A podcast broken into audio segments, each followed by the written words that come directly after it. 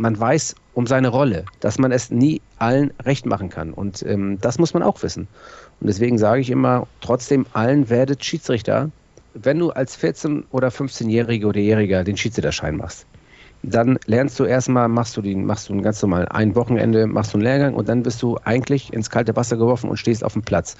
Und sofort musst du in diesem Alter kritikfähig sein, Entscheidungen treffen, selbstbewusst sein, ehrgeizig sein, ähm, du musst Organisationstalent haben, du musst kommunizieren.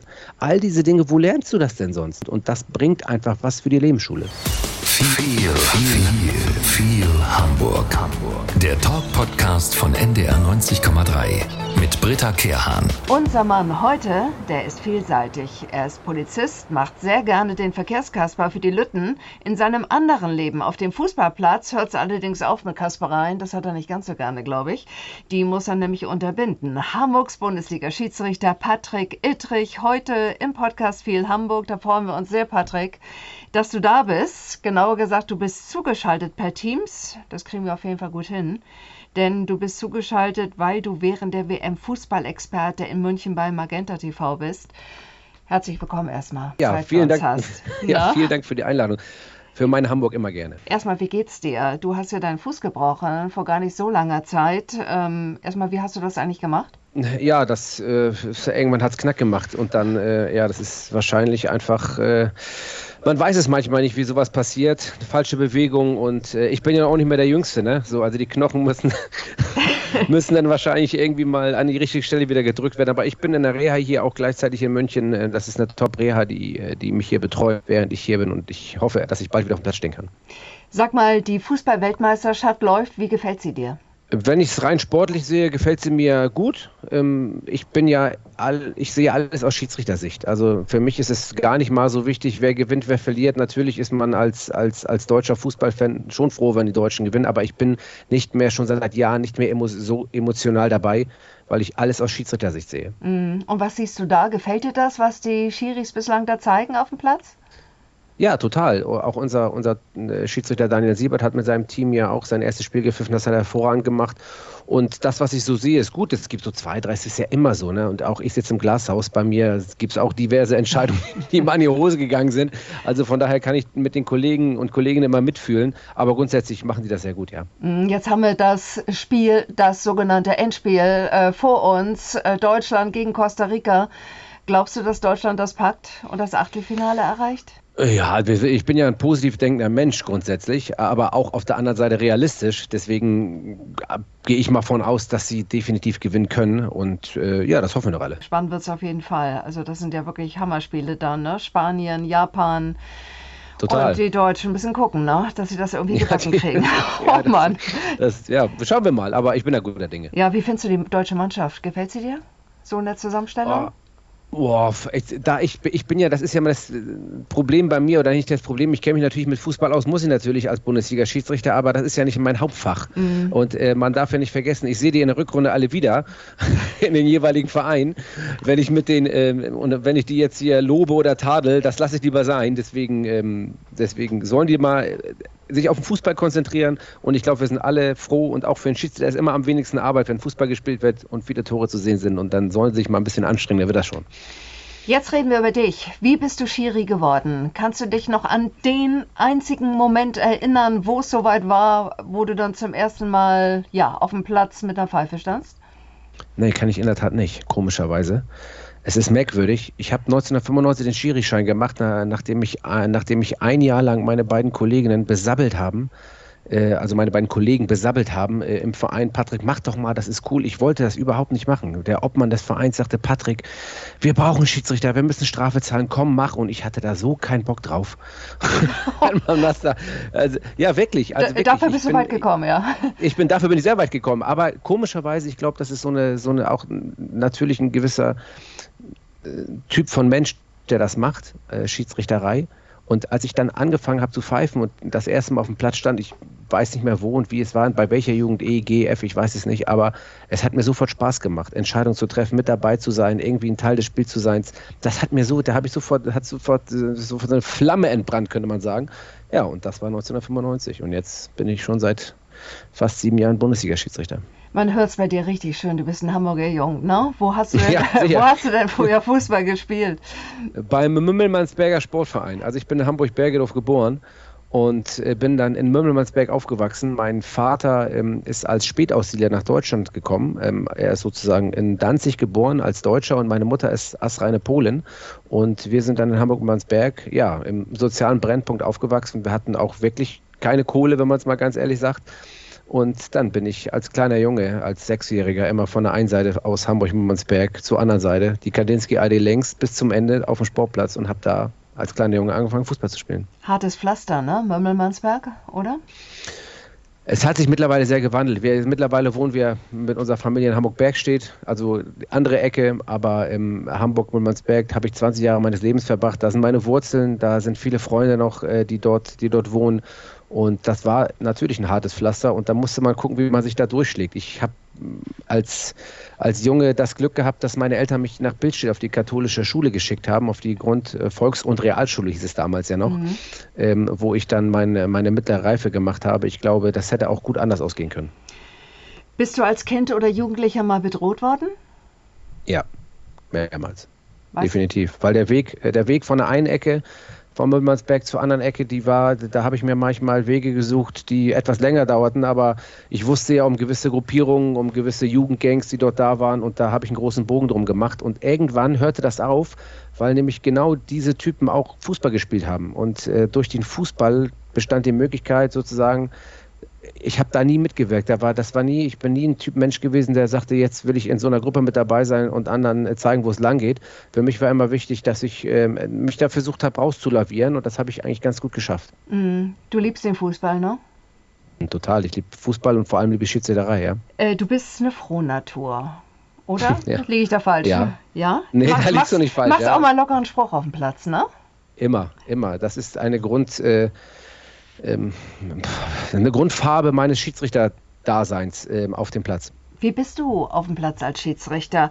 Bist du laut? Gut, dass du den Spruch äh, bringst, hast du eben gesagt. Erklärst du viel? Wie bist du? Zuckerbrot und Peitsche. Ich bin der Schiedsrichter mit den meisten unsportlichkeitsgelben Karten in der Fußball-Bundesliga. Also ich bin eigentlich der ähm, der, der am meisten sanktioniert, was Unsportlichkeiten betrifft, aber ich bin auch in Teilen der kommunikativste. Das äh, ist jetzt nicht arrogant oder eitel ausgedrückt, das ist einfach so, weil ich ja weiß, wie ich bin. Ähm, und ich glaube, die Spieler und die Trainer und die Funktionäre wissen, was sie an mir haben. Also, dass sie mit mir sprechen können und dass ich Entscheidungen erkläre, wenn ich sie richtig oder falsch treffe. Und dass ich aber auf der anderen Seite bei mir eine Grenze nicht überschritten werden darf, weil ich finde, gewisse Dinge gehören einfach nicht auf dem Fußballplatz. Und die sind immer noch viel zu viel da und da müssen wir alle an einem Strang ziehen, aber so kann man mich ganz gut beschreiben. Schreist du zur Not auch mal die Stars an? Klar, das gehört dazu. Also erzähl, es ist, erzähl mal, das möchte ich jetzt wissen.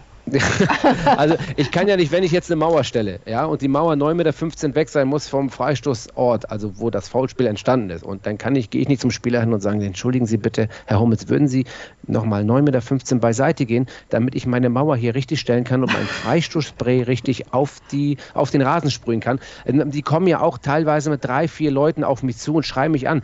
Da schreie ich natürlich nicht immer zurück, weil das ist nicht die Grundart, mit der ich unterwegs sein möchte. Das mache ich ja bei meinen Kindern auch nicht.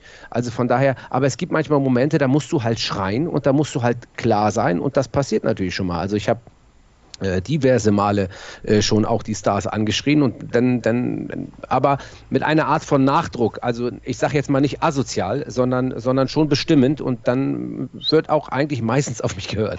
Äh, sag mal, siehst du die dann oder duzt du die? Meistens tut sich sie, weil ich bin schon so lange im Profifußball unterwegs und die dürfen mich auch ruhig duzen, sagen, ey Schiri oder ey Patrick, da habe ich gar kein Problem mit.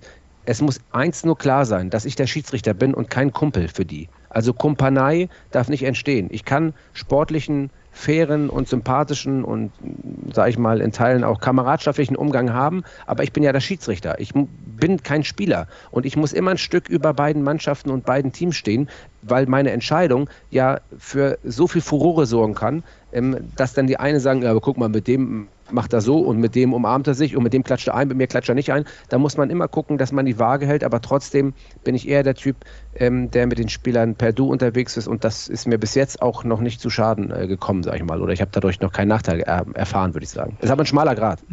Was man ja immer vergisst, ist, dass ihr eigentlich auch Leistungssportler seid. Ich meine, wenn man mal guckt, wie viel die Schiedsrichter rennen während eines Spiels, nicht nur in der ersten und zweiten Liga hier in Deutschland, wir sehen es auch bei der Fußball-Weltmeisterschaft. Auf wie viele Kilometer kommst du? Ja, also neuneinhalb bis zwölf ist so die Range, würde ich sagen, je nach Spielverlauf. Und das ist interessant, dass du das bemerkst, weil die Leute gehen ja eigentlich ins Stadion, nicht um den Fußballer zu sehen, sondern äh, um den Schiedsrichter zu sehen, sondern um die Fußballer zu sehen. Aber wenn man sich äh, mal eine Minute oder zwei Minuten Zeit nimmt und sich nur auf den Schiedsrichter konzentriert, wie viel der läuft, wie er läuft, ich sage immer, ähm, Schiedsrichterei ist eine eigene Sportart aufgrund der Abläufe auf dem Platz, aber aufgrund auch der Tätigkeit im Kopf, die du ja ausüben musst. Das Regelwerk umsetzen, ermessen, ausschöpfen, kommunikativ sein, mit Spielern zu reden, diese ganzen Attribute, die du auch erlernst in jungen Jahren, Vielleicht kommen wir da später nochmal drauf, weil das mir auch so eine kleine Herzensangelegenheit ist. Aber ähm, die musst du ja abbilden. Deswegen sage ich, Schiedsrichterei ist eine eigene Sportart und ähm, wir müssen so viel trainieren wie Profifußballer auch, nur ohne Zweikampf. Na klar, ihr trabt ja nicht nur beim Platz, sondern ihr müsst auch sprinten, wenn es gerade so ist. Ja, also total. das sind Tempowechselläufe in einem Spiel. Wahnsinn. Sag Richtig. mal, ihr habt einmal im Jahr einen Fitnesstest, ne, als Schiedsrichter? Ja, grundsätzlich ja. Bist du schon mal durchgefallen? Noch nie. Noch nie, gut. Also weil ich weiß, was auf mich zukommt. Ich habe mich schon mal verletzt. Also mir ist schon mal, ich habe mir mal einen fetten Muskelfaserriss beim vierten oder fünften Sprint, das ist ein paar Jahre her, zugezogen. Das steht uns immer allen so ein bisschen bevor, je älter man wird, weil interessanterweise, man pfeift vor 60.000 bis 80.000 Leuten, das ist dann sage ich mal, man ist positiv aufgeregt, aber dieser Leistungstest, weil man weiß, das ist die Qualifikation für die ganze Saison. Da ist man mehr unter Spannung, mehr unter Strom, man wird älter, man weiß, man muss Sprintzeiten abliefern ähm, in, gewissen, in gewissen Abläufen ähm, und da ist man schon irgendwie in der Tat nervöser, komischerweise, aber ich glaube, ist auch ein bisschen menschlich. Sag mal rein theoretisch, dürftest du auch das Stadtderby äh, pfeifen als Hamburger Schiri, HSV gegen St. Pauli?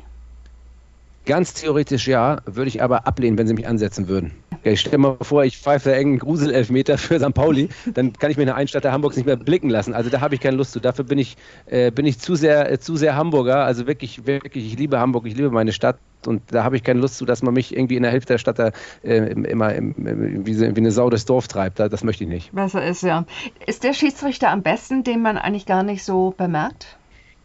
Ja, ich mag den Spruch nicht. Es stimmt natürlich, aber ich mag den Spruch nicht, gerade jetzt nicht mehr, weil wenn er unauffällig ist, dann ist er gut. Und das darf man sagen. Du arbeitest hauptsächlich oder hauptberuflich als Polizist und zwar hast du als Verkehrskasper gearbeitet. Ähm, ich habe den Verkehrskasper früher geliebt. Ähm, du dich selber auch in der Rolle?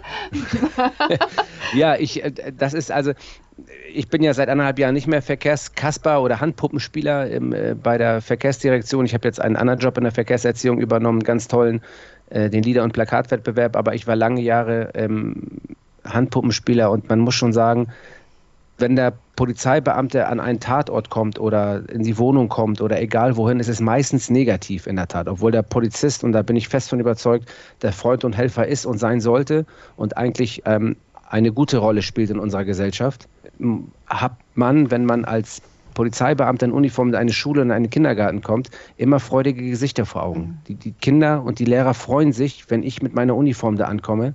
Und das ist so ein tolles Gefühl, weil du dort, das ist ein hohes Gut, das man nicht unterschätzen darf, dort die, du die Grundlage der Kinder für den Umgang mit der Polizei legst. Ja. Und das ist ein hohes Gut und das muss jeder Polizeibeamte und jede Polizeibeamtin wissen, wenn sie das macht. Mhm. Und das ist extrem wichtig. Und deswegen hat mir das auch im Nachhinein immer so viel Spaß gemacht. Ich kann ja fast sechs Stimmen imitieren ähm, als, als äh, Verkehrskasper und habe mich in der Rolle unfassbar wohl gefühlt. Aber irgendwann muss man sich auch mal verändern. Aber wie gesagt, ich bin in der Verkehrserziehung tätig und ähm, das ist ein toller Job. Welche sechs Stimmen? Norbert Nase, Erwin Pinselmann, den Kasper, Fips. Wie, si wie, sicher ist Hamburg für, für, gerade für kleine Kinder aus deiner Sicht? Ja, das ist in der Tat ein schwieriges Thema, weil auch natürlich nicht nur die Polizei dort agiert, sondern vor allem die Eltern.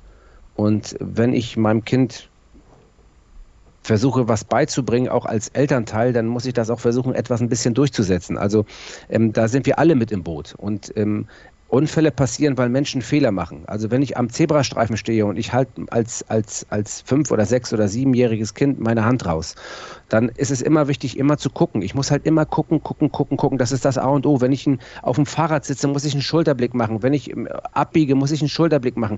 Die Menschen machen Fehler.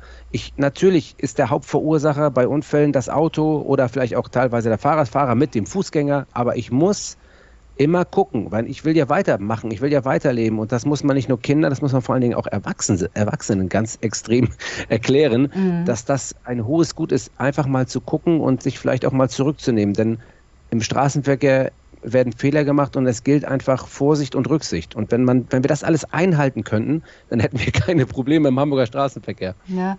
Äh, sag mal, wie kriegst du das eigentlich zusammen? Bei der Polizei zu arbeiten, Verkehrserziehung und auf der anderen Seite die Schiedsrichterei. Ähm, arbeitest du weniger bei der Polizei? Wie viele Stunden? Äh, ja, ich arbeite 20 Stunden bei der Polizei ähm, und bin, äh, bin dadurch ähm, relativ flexibel, weil ich einen, einen Job habe, in dem ich montags bis freitags arbeite. Nicht am Wochenende, die meisten Spiele sind am Wochenende und dadurch ähm, ist es ganz gut und ich muss da der Polizei Hamburg natürlich auch einen großen Dank sagen, dass sie mir das auch ermöglicht. Ne? Ermöglicht, dass ich, dass ich diesem, diesem ähm, das ist ja kein Hobby mehr, ähm, zweiten Beruf nachgehen kann. Ich habe ja auch noch eine Familie mit vier Kindern, also das wollen wir auch nicht vergessen. Ne? Die wollen ja auch noch, äh, die wollen ja auch noch. Äh, die wollen ich irgendwann mal sehen. Mir, die wollen mich auch mal sehen. Ne? Ja, sag mal, du hast vorhin erzählt, du wohnst in Bergstedt mit deiner Familie. Mhm. Erzähl uns mal ein bisschen ja, von Bergstedt. Ähm, ist ein Teil, den gar nicht so viele Leute kennen hier, die in der Mitte nee, der Stadt wohnen. Ja, die, die sind also die Hamburg-Bergsche, wo liegt das denn? Ich sage mal, Poppenbüttel, kennt ihr das? Ja, als Stadtteil-Einkaufszentrum selbstverständlich. Ich sage, ja, genau. Und ein Stadtteil weiter oder zwei äh, ist dann Hamburg-Bergstedt. Liegt letztendlich, ist das ist der letzte Stadtteil vor Schleswig-Holstein. Danach kommt dann Ammersbeck und Bergstedt äh, gehört zu den Hamburger Walddörfern und ist einfach ein wunderschöner Stadtteil. Äh, hat einen dörflichen Charakter und ist trotzdem natürlich in der Stadt. Und du kannst von da relativ zügig zum S-Bahnhof Poppenbüttel kommen oder zum S-Bahnhof, äh, U-Bahnhof Volksdorf um, um in die Stadt zu kommen. Natürlich brauchst du deine 30 Minuten ohne Frage, aber man, man wohnt so grün und gerade für Familien und jemand, der vielleicht nicht immer den ganzen Tag Autolärm oder ähm, große, große, große Massen an, an, an, an, ja, wie soll man das ausdrücken, an, an, an Menschen haben möchte, der zieht einfach mal nach draußen und wir haben uns für Hamburg Bergstedt damals entschieden. Total interessante Geschichte.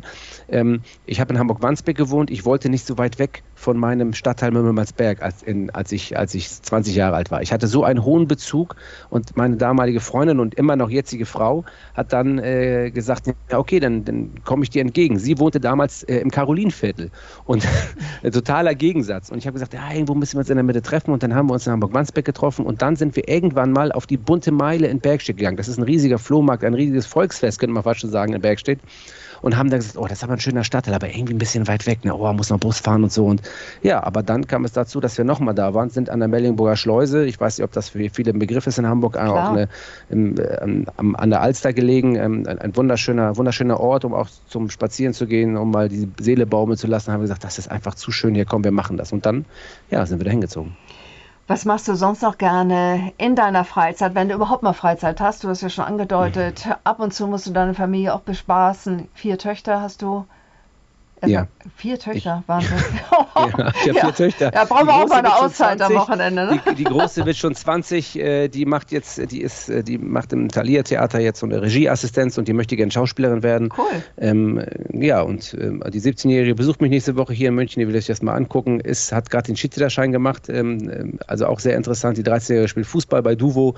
Ja, und die 6-Jährige, die Nachtzüglerin, äh, die ist, äh, die fordert uns ganz schön, aber die ist super ja, wie kriege ich das unter alles einer Hut? Ich, äh, man braucht qualitative Zeit, glaube ich. Also man ist, manchmal sind ja Menschen auch zu Hause und gar nicht anwesend. Ja. Also ich glaube, wenn du zu Hause bist, musst du mal das Handy weglegen. Ich muss mich da selber auch immer zu zwingen, weil ich irgendwie gefühlt ständig erreichbar bin.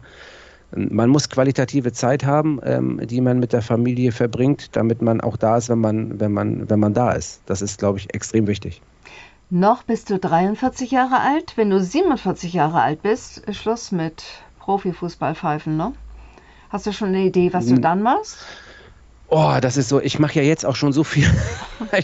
Äh, grundsätzlich ist man ja Schiedsrichter-Experte nach seiner aktiven Karriere. Ich habe mich dazu entschieden, das jetzt zu machen, weil, weil ich einfach glaube, das Gefühl habe, dass man mir gut Sachen abnehmen kann als Aktiver und mir das einfach Spaß bringt, Schiedsrichterei zu erklären.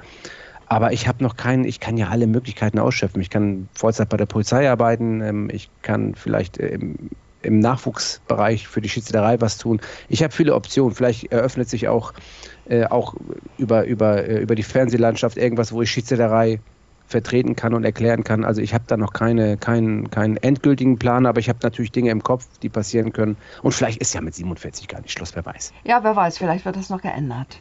Du hast äh, oder bist sehr präsent im Internet, in den verschiedenen Netzwerken, hast sehr, sehr viele Follower. Äh, du kommentierst strittige Schiedsrichterentscheidungen, hast auch kein Problem, deine eigenen Entscheidungen da nochmal, ja, entweder zu rechtfertigen oder aber zu sagen, ich habe da einen Fehler gemacht. Musstest du schon ja mal einen oder deinen Account löschen, weil du so attackiert wurdest? Ja, ja, das musste ich schon zweimal tun. Ähm, da musste ich ihn aussetzen. Also ich habe ihn, ich habe ihn, ich habe in die Kommentare ausgeschaltet für einen Zeitraum, bis sich die, bis, bis sie sich beruhigt. Das habe ich bei einem Spiel, glaube ich, gehabt. Ähm, Schalke gegen Mainz, glaube ich, war es. Ähm, da war ich auch nicht gut, muss ich sagen. Also, ähm, also das und aber auf der anderen Seite rechtfertige ich es nicht, wie man mit Menschen umgeht. Das ist für mich auch ein großer Punkt, gerade als Polizeibeamter. Ähm, ich habe mal nach einem Spiel in, in Gladbach von rechtsfreien Raum gesprochen, den es natürlich offiziell gar nicht gibt, weil es gibt keinen rechtsfreien Raum. Aber was ich damit sagen wollte, ist das Problem, dass Menschen, die im Internet anonym andere Menschen beschimpfen und beleidigen, ähm, wissen, dass das wahrscheinlich gar nicht verfolgt werden kann aufgrund der Masse. Und vor allen Dingen muss das ja auch irgendeiner erstmal anzeigen. Und wenn ich als Mensch 300 Hassnachrichten und Beleidigungen bekomme, schaffe ich doch gar nicht 300 anzuzeigen. Und das wissen die, die dich beleidigen. Und das ist das Problem. Und das ärgert mich maßlos, dass sich Menschen das Recht rausnehmen, aus der Anonymität andere zu beschimpfen und zu beleidigen. Und das muss irgendwie aufhören. Ich habe noch keine endgültige Lösung dafür gefunden aber das muss aufhören. Und ähm, wenn man sich das, man muss wissen, wenn man im Internet unterwegs ist, ob bei, bei den ganzen Social Media Accounts, die es gibt, dass sowas passieren kann und da muss man sich eine imaginäre Barriere schaffen, damit man das sich an sich ranlässt. Weil es gibt Menschen, die sind vielleicht noch nicht so erfahren und, und, und, und, und alt wie ich, äh, die sich das zu Herzen nehmen und die können daran zugrunde gehen. Und da muss, da muss Schutz geschaffen werden. Ihr kriegt nie Applaus. Ihr werdet eigentlich meistens so an Fehlentscheidungen gemessen. Eigentlich ein bisschen unfair, ne? Oder hast du mal Applaus? Ja, hast du mal Applaus gekriegt? Ich habe schon ein paar Mal Applaus bekommen. Ja, ich bin ja einer, ich bin wirklich ein bisschen anderer Schiedsrichter. Ne? Ich hole mir auch manchmal Applaus. Hier ist die Kurve. ich lasse mich manchmal, also ich habe mittlerweile durch meine Art schon so ein gewisses Verständnis dafür geschaffen, dass der Schiedsrichter auch mal Applaus verdient, wenn er eine gute Leistung abliefert oder wenn er halt unauffällig ist. Ähm, und das ist in der Tat schon ein paar Mal passiert und das geht runter wie Öl. Ähm, das muss man schon sagen, weil es eine schöne Geschichte ist, weil ich bin Teil des Spiels. Ich will nicht als erstes genannt werden, aber ich möchte gerne mitgenannt werden. Mhm. Und deswegen ist es für mich eine, eine schon tolle Erfahrung, wenn man Applaus bekommt. Aber in der Tat, man weiß um seine Rolle. Das darf man auch nicht vergessen im Schiedsrichterwesen. Man weiß um seine Rolle, dass man es nie allen recht machen kann. Und ähm, das muss man auch wissen. Und deswegen sage ich immer, trotzdem allen werdet Schiedsrichter, weil die Schiedsrichterei so ein tolles Hobby und so ein, eine tolle Sportart ist, mit der man so viele Attribute schon in jungen Jahren erlernt. Ich weiß nicht, ob du ähm, ähm, vielleicht jetzt eine Sekunde Zeit hast dafür, Britta. Ich, äh, du, wir haben ganz viel Zeit. Das ist ja das Gute an unserem Podcast. Das ist herrlich. Wenn du als 14- oder 15-Jährige oder Jähriger den Schiedsrichterschein machst, dann lernst du erstmal, machst du den, machst du ein ganz normal ein Wochenende, machst du einen Lehrgang und dann bist du eigentlich ins kalte Wasser geworfen und stehst auf dem Platz. Und sofort musst du in diesem Alter kritikfähig sein, Entscheidungen treffen, Selbstbewusstsein sein, äh, Selbstbewusstsein, ehrgeizig sein, ähm, du musst Organisationstalent haben, du musst kommunizieren. Alles Attribute, die du wahrscheinlich erst mit 25 erlernst oder mhm. mit wann auch immer. Ich weiß es nicht. Du musst äh, allein schon, ich muss eine Rechnung schreiben, die dem Trainer geben und sagen, Trainer, ich brauche meine Kohle. Ich habe hier heute die Jugend gepfiffen. Ich ich kriege jetzt 16,90 Euro von dir, muss eine Quittung schreiben und muss das einfordern. All diese Dinge, wo lernst du das denn sonst? Ja. Und dann musst du dich und dann bewegst du dich noch an der frischen Luft. Und ich sage jedem, probiert es bitte aus, macht es einmal und wenn ihr dann sagt, das ist Kacke, ja, Entschuldigung, den Ausdruck, dann hört damit auf, aber probiert es aus und wenn ihr merkt, es ist toll, weil alle, und das merkt man einfach, alle Schiedsrichter, die, die es weiter auch gebracht haben, die haben auch alle gute, starke Berufe, ähm, in, denen sie, ähm, ähm, in denen sie auch ähm, super präsent sind und das bringt einfach was für die Lebensschule. Ja. Äh, Gerade wenn du jung bist, also in jungen Jahren, wenn du da pfeifst, dann hast du ja nicht nur die Lütten auf dem Platz oder irgendwelche Kids, äh, du hast auch die Eltern, äh, die meistens dann an der Linie stehen. Ich kann mich noch gut daran erinnern, als mein Sohn spielte. Das war schon abenteuerlich, was sich da abgespielt hat unter den Eltern. Also welche Aggression, brich ihm die Knochen. Ich werde nie dieses Zitat vergessen, also was da reingebrüllt wurde mhm. auf dem Platz. Ja. Wie gehst du mit den Eltern um? Das ist ein Problem, mhm. das nicht so richtig lösbar scheint. Es ist ja schon traurig, dass man irgendwie eine Zone schaffen muss, in der die Eltern irgendwie 20 Meter wegstehen, damit sie nicht auf die Spieler einwirken. Ähm, das ist ein Riesenproblem für die Spieler selber und natürlich vor allem auch die Schiedsrichter, weil da auch natürlich eingeweckt wird, das pfeifst du hier, ich will jetzt keine Kraftausdrücke benutzen, aber die fallen natürlich stetig und ähm, es ist ein Problem und ich glaube auch, dass da die Vereine auch in der Pflicht sind, dass die Trainer in der Pflicht sind, besser geschult zu werden und dann auch auf die Eltern in, in, in, bei Elternabenden und so weiter einwirken und am Ende auch von ihrem Hausrecht Gebrauch machen müssten, meines Erachtens. Ich glaube, nur so schafft man es. Ich habe ein ganz gutes Beispiel von einer Trainerin eines Vereins. Also ich habe selber mal ganz kurzfristig mal unsere C-Mädchen übernommen, wo meine Tochter spielt, weil die Trainerin nicht konnte und die gegnerische äh, Trainerin hat die ganze Zeit diesen 16-jährigen Schiedsrichter da angepöbelt. Und irgendwann habe ich zu ihr gesagt, wenn du jetzt nicht aufhörst da drüben, habe ich gesagt, ich meine, wer soll hier noch Spiele pfeifen? Da fliegst du von Anlage. Mhm. Ja. So. Ja, Aber das muss man sich erst erstmal trauen, das muss man erstmal durchsetzen. Das sind all die Dinge, die schwierig sind. Und ich glaube einfach, ähm, dass das so ein Grund, eine Grundtendenz bei uns einfach in der Gesellschaft ist, dass wir erstmal meckern, dass wir, dass wir, dass wir uns immer ungerecht behandelt fühlen. Und da müssen wir alle an einem, an einem Strang ziehen. Ja. Du spürst den Atem, nicht nur der Eltern, natürlich auch den Atem der Fans, der Spieler auf dem Platz, wenn du in der ersten und zweiten Liga pfeifst. Was ich jetzt von dir mal wissen möchte, du bist ja ab und zu auch im Kölner Keller, oder nicht? Da bist du doch auch gewesen als Videoassistent.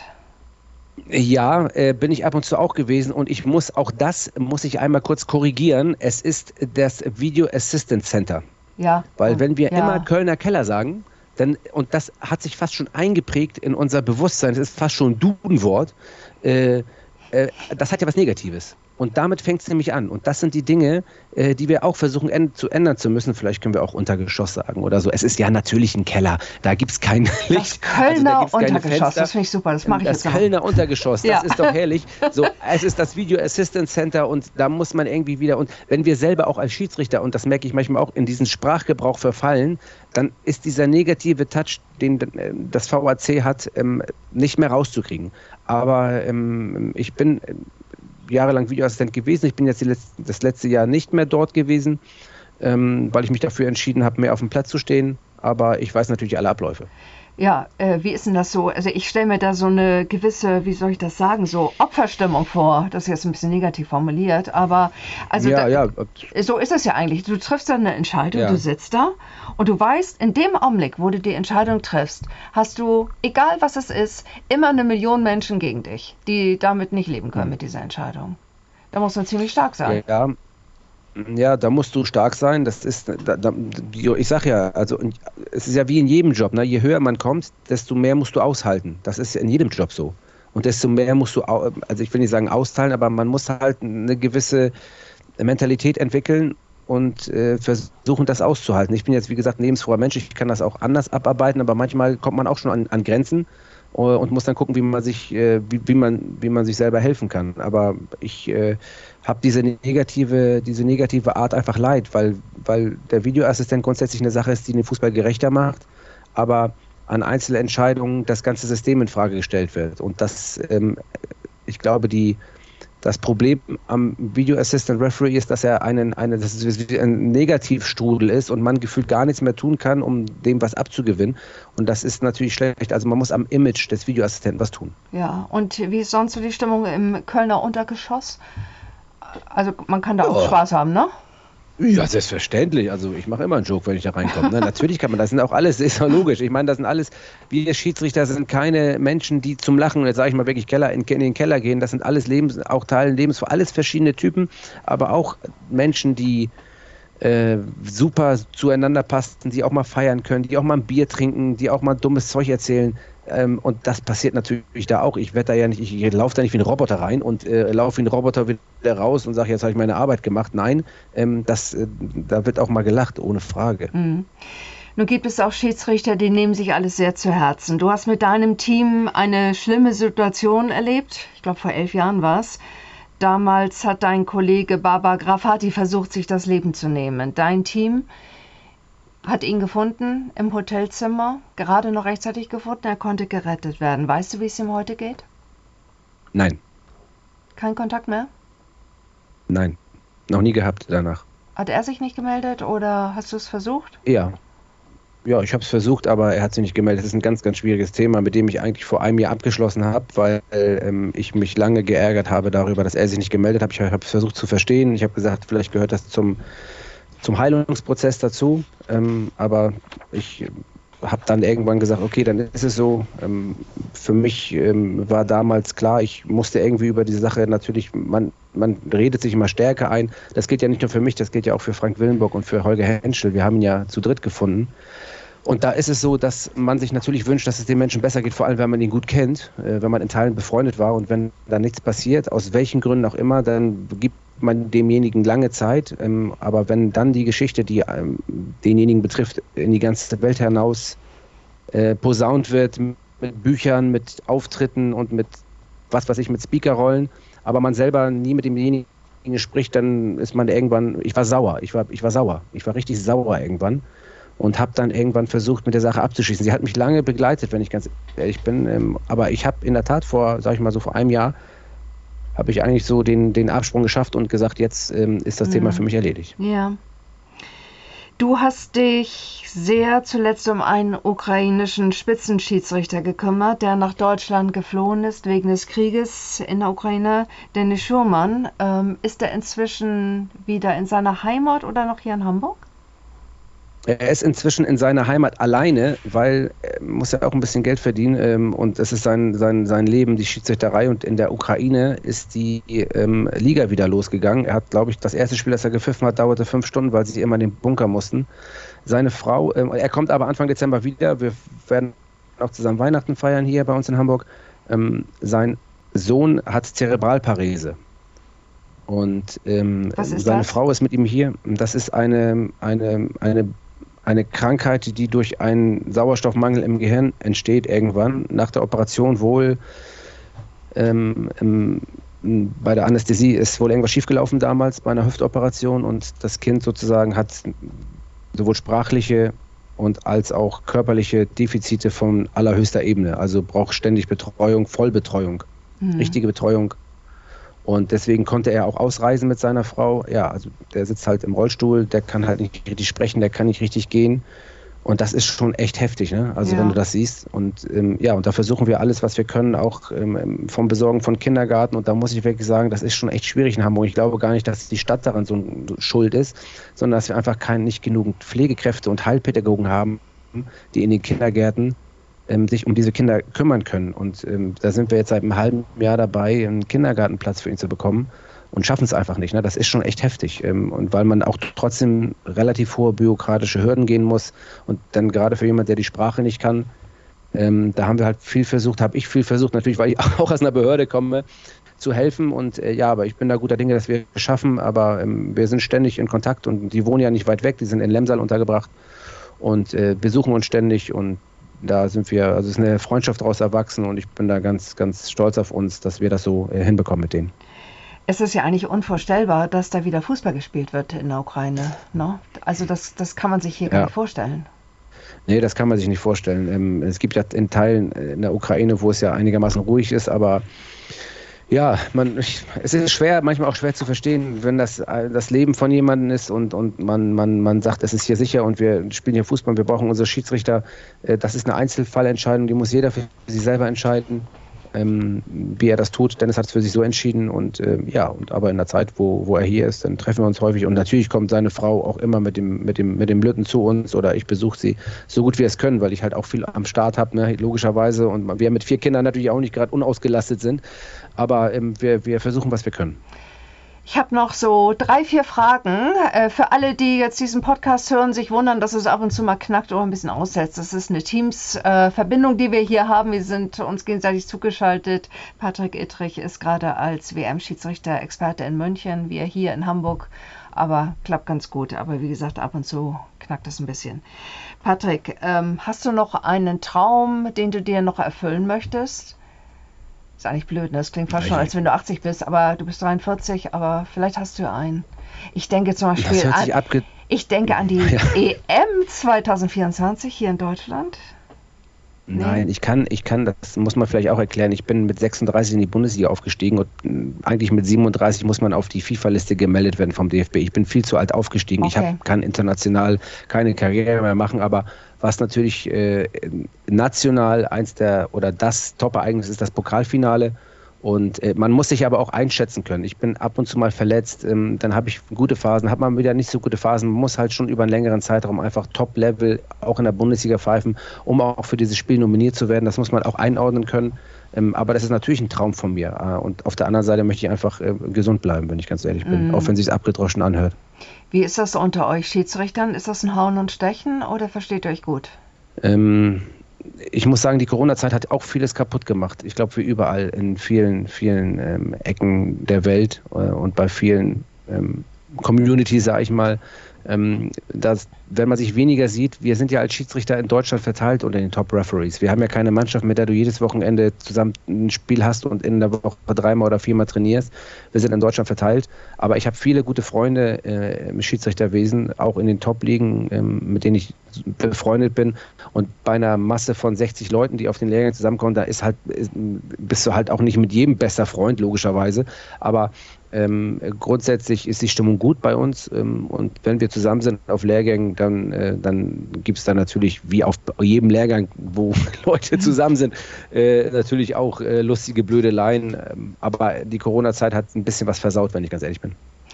Jeder Podcast-Gast kriegt eine Frage. Ich mache es immer zum Schluss. Das ist die Frage, wenn du König von Hamburg wärst, würdest du was machen und sofort umsetzen?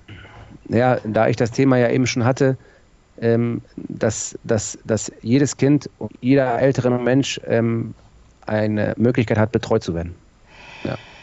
Patrick Ittrich, Patrick, es hat großen Spaß gemacht, mit dir zu reden. War sehr interessant, so über einige Aspekte der Schiedsrichterei zu sprechen, die ich so auch in der Form noch gar nicht kannte. War super.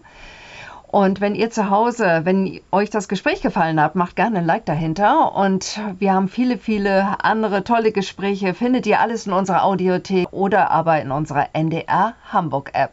Ich sage Tschüss, Patrick, und viel Spaß noch bei der Fußballweltmeisterschaft. Oder mit, vielen Dank mit der Fußballweltmeisterschaft. Ja. Tschüss und vielen Dank.